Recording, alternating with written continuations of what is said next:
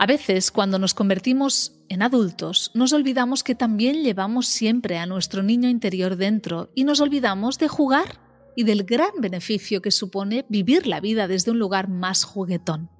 Porque esto, la vida, es un poco un juego que hemos venido a jugar todos.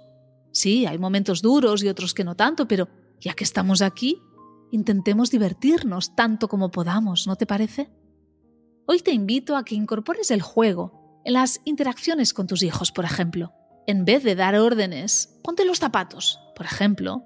Intenta jugar con él o con ella. Aquel zapato le habla y quiere ir a arropar sus pies. No sé, imagina, inventa, pero ponle diversión a tu día, tanto con tus hijos como con tu pareja si la tienes, o tus compañeros de trabajo, tus padres, da igual. Para divertirnos, tenemos que conectar un poco con ese espíritu juguetón que todos tuvimos un día y que a veces hemos arrinconado demasiado. ¿Te parece si lo recuperas y que sea un poco? Ojalá te diviertas y tengas un feliz y consciente día.